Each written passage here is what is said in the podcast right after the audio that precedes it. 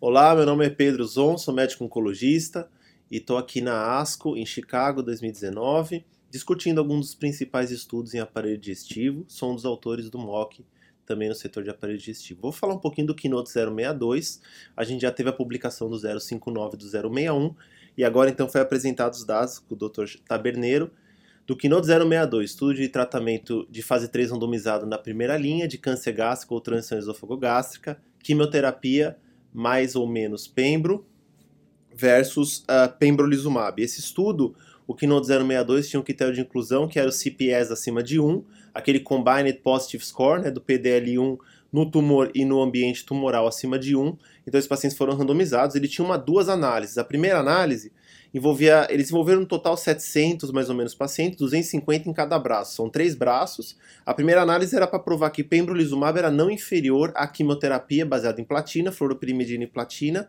E essa primeira análise de não inferioridade em CPS acima de 1 foi, foi positivo, então ele é não inferior à químio na primeira linha com CPS acima de 1. Então, se fosse não inferior, eles iam para a segunda etapa tentando provar a superioridade do regime.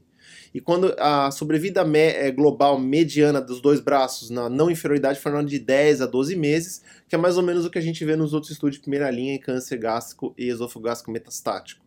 Aí nessa segunda etapa, para provar superioridade, ele não conseguiu provar superioridade CPS acima de 1, então foi negativo nesse aspecto.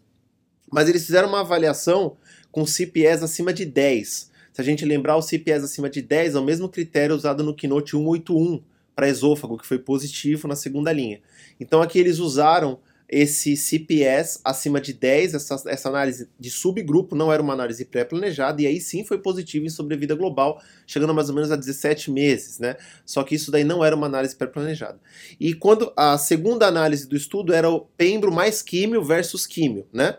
Essa segunda análise de pembro mais químio versus químio não foi positiva, nem em CPS acima de 1, nem em CPS acima de 10. Então a combinação de químio mais pembro, como por exemplo é positivo em pulmão, não se mostrou positivo em câncer gástrico.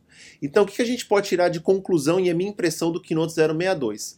Primeiro, o que a gente aprende com o Keynote 061, que foi Pembro versus Taxol na segunda linha, publicado no Lancet Oncology, que foi negativo, e agora esses dados do Keynote 062 também não tão interessantes, é que pembrolizumab, imunoterapia, não é tão interessante em câncer gástrico e transição. Isso a gente aprende com esses dados. E outra coisa que o Keynote 062 mostra o quê? Que pembro na primeira linha, ele é não inferior à quimioterapia e melhor tolerável, claro, para CPS acima de 1. Então a gente espera os órgãos regulatórios para ver em relação à aprovação. Se aprovar nesse cenário, minha impressão os doentes que têm não tem capacidade de receber químio ou tiver o CPS acima de 1, pembrolizumab vai ser uma opção, uma opção boa, adequada na primeira linha, mas a gente tem que entender que não provou ser superior à quimioterapia. Então é isso, muito obrigado.